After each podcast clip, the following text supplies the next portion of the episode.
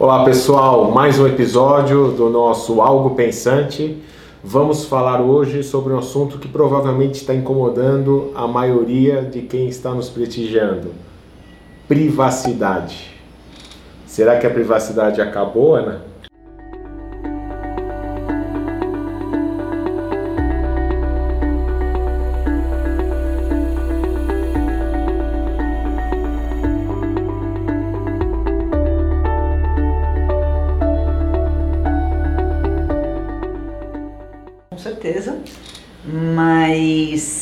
Tudo é uma questão de calibrar e modular as perguntas e as respostas.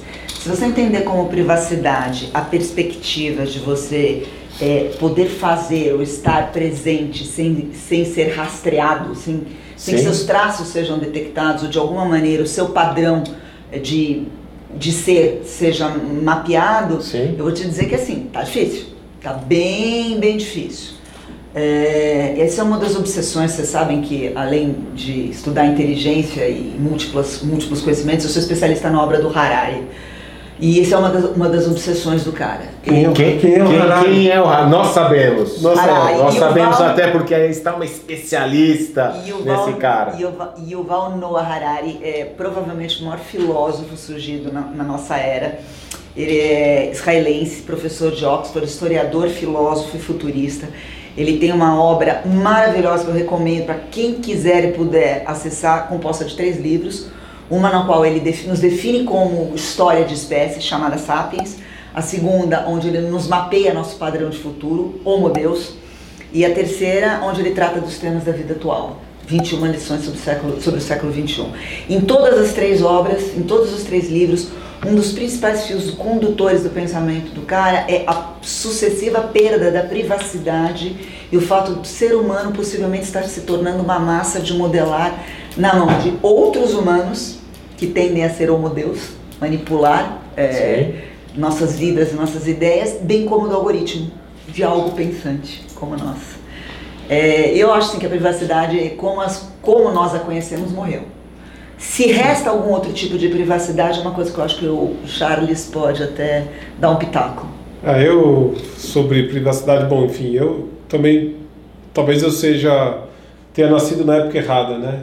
Eu acho que eu sou mais millennial, geração mais para trás do que eu pareço, do que eu sou de fato. Você que acha, ah, né? Porque eu não... Eu, eu Bom, não... O pessoal do podcast não tá vendo.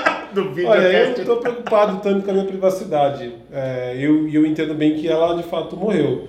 Eu acho até que se, eu, se tiver algum governo, algum mecanismo que seja observando as minhas ações na internet, ou o que eu faço na, em casa, o que eu ando vendo, etc., eles vão morrer de tédio. Porque uma das 21 lições ali, né, do, na, verdade acho que é a 21 primeira do Harari, do livro fantástico, que é a meditação que é uma das coisas que ele é adepto também e que eu acho que é importante. E essa é a privacidade última, essa daí é muito difícil alguém, uma máquina, é, ler a sua mente e saber o que está se passando nela. Na verdade, a gente pratica muito né, essa, essa interiorização e essa percepção mesmo do que acontece na nossa mente, precisa de muita prática. Até para a gente descobrir o que é que está acontecendo na nossa mente, né? quanto mais para algo externo. Então, eu acredito mesmo no que a Ana falou, concordo 100%. É, eu sei que ela não gosta, que a gente fica concordando muito. Mas... não, peraí, eu já vou discordar de você. Peraí. Harari tá errado. Harari Peraí. Quem é Harari? É, cara. Mas é, a gente perdeu. Eu, eu, eu acho também que a gente está entrando num, num, modelo de, de mundo em que você tem é, alguns poucos entes, entre governos ou pessoas ou empresas, que detêm de fato um controle de massas, né, de grandes volumes de pessoas e que elas podem, através de alguns mecanismos, né, guiar né, a gente para alguns tipos de comportamento ou condicionamentos que eles desejam, né? É, e isso tudo tem a ver, obviamente, com a, com a perda da privacidade, porque é dali, é olhando para você, tudo que você faz e, e transformando isso tudo em dados, a tela da transformação digital, né? ou seja, transformando tudo isso em dados e dando um pouco de coesão a esses dados, sabendo como mexer, ele começa a, cons a conseguir é, descobrir o que, que, pode vir um pouco mais para frente, ou como, é, na verdade, levar você a fazer certas coisas mesmo que você não queira. Hum. Então tem a ver com controle, talvez também. É. Tem é bom, eu acho que eu vou concordar com vocês em relação a que a privacidade acabou, né? Não foi, não é só Harari. É, tive lá no South by Southwest a, a, a Amy, que é presidente do, do Instituto Institute for, for the Future, é, também propagou isso, já não é a, a primeira. E o que eu vejo é que não adianta brigar. A privacidade acabou mesmo. Então você pode ter, é, em alguns casos, você se proteger um pouco mais ou menos, mas digamos que você pare de ser rastreado no seu smartphone e você vai ser rastreado pelas câmeras de segurança que tem por aí, ou no check-in que você vai fazer na loja, ou pelos smartphones que estão do seu lado. Exatamente. Então, eu acho que é uma briga que no final das contas é, a conclusão vai ser que a privacidade morreu mesmo. É, agora, o quanto isso pode ser de bom ou ruim, que talvez seja o que a gente possa. Se nós estamos de acordo que a privacidade morreu, porque a Ana, eu provoquei a Ana, é, deixei aqui para ela falar: não, não é bem assim, morreu, mas a morte pode morrer. É. Então, Ana, considerando que, sob o meu ponto de vista e do Charles, que pode não ser o seu, okay. que a privacidade acabou, hum. Vou te dar a palavra. Acabou mesmo só sobre meio ponto de vista. E as todo... reverberações, né? E o que acontece com o fim da privacidade? Esse que acho que é o ponto que todo mundo quer saber, né? É, eu acho que tem aí algumas coisas para agir. Não dá para emitir uma opinião é, 100% é, é, é, definida sem se considerar algumas variáveis. É, me incomoda muito quando a gente fala eles, o governo, ou eles, as empresas, ou eles, as pessoas que dominam e, e de, definem o rumo da privacidade.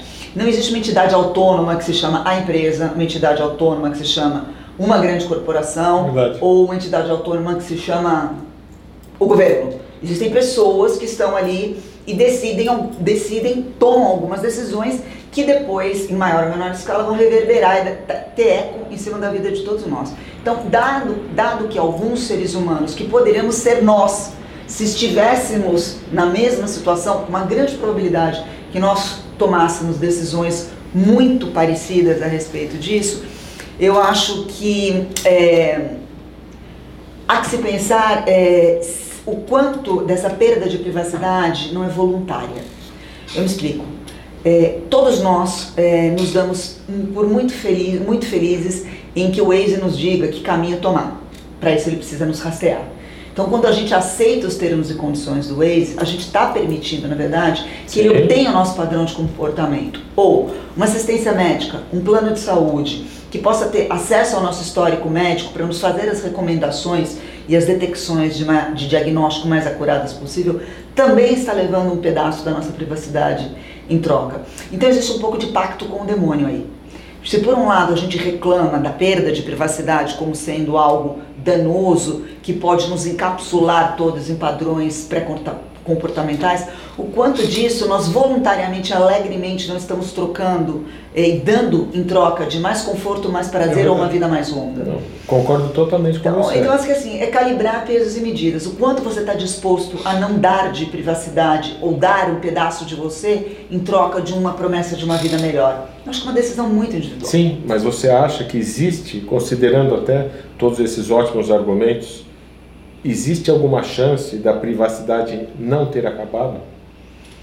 É, existe um pouco de privacidade ainda no que tange a, a, uma parte, digamos, como o Charles falou, mais ligada a consciências e talvez um pouco a emoções que em breve também, olha, olha lá, tá, em breve também deve desaparecer, tá? A partir do momento que o Facebook instala qualquer tipo de, ou, ou qualquer rede social insta, instala qualquer tipo de mecanismo que permite com que eles capturem o movimento do seu olho, uhum. de a, a, intensidade da, da, tua, da tua reação a um determinado tipo de texto ou de informação, eles já estão mapeando é, as suas emoções também. Então, eu acho que não. Eu acho que existe uma, uma é, existe na sociedade, claro, um movimento, uma, um pedido de contrapartida, um pedido de expurgo do excesso de captura de dados e de mais clareza de como é que esses dados estão sendo usados. Isso. Mas primariamente o ser humano já abdicou em troca de mais vida, mais tempo de vida, mais saúde e mais prazer. Então estamos de acordo, a privacidade já era. Depende, olha, tem um lugar que não era, hein? Se você Opa. entrar numa caverna no botão lá e ficar em meditação, provavelmente você ainda tem alguma privacidade. É, tem Provavelmente. provavelmente. Provavelmente. Até o, primeiro, até o primeiro entrar lá com o celular e te Exatamente, filmar gravando, já era. Sim, muito bem. Muito bem. Então, olha só, já que estamos de acordo que a privacidade acabou e a gente vai ter que conviver com isso, né, tem os aspectos positivos e negativos deste fim de da privacidade. O Waze que você falou, eu acho um, um Um ótimo, excelente exemplo. né, um excelente exemplo positivo. Tá bom, estamos abrindo mão da privacidade, mas também do trânsito ruim que a gente pegaria se não tivesse. A questão não é a- a- a- o, o- o abdicar da privacidade. A questão é, ao abdicar da privacidade, permitir que eh, outros seres humanos e outras máquinas compartilhem de Sim. pedaços, digamos que são quase da sua alma, para quem É. acredita em alma, pedaços que são parte de você, o quanto de você não está indo aí? E mais do que isso, é, o que que vai ser feito algum dia com essa carga de informação em benefício seu ou não. É, me explico. É, uma, das, uma das premissas principais da obra do Harari é que ao abdicarmos da privacidade e ao darmos acesso ao nosso dado e a maneiras como somos e pensamos, nos tornamos mais fáceis de sermos induzidos a Sim. desejar coisas que não desejamos ou que achamos que não desejamos. Então, assim, tudo é uma questão de medida. O preço de se pagar pela perda da privacidade pode ser tão alto ou não quanto as suas atitudes pós-perda de privacidade vão.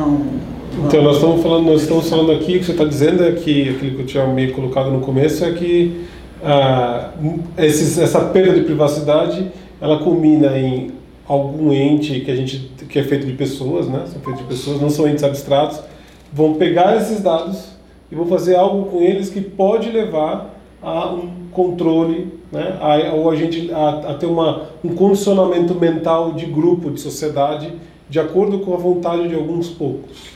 Isso é muito dolorido se você acredita no livre-arbítrio.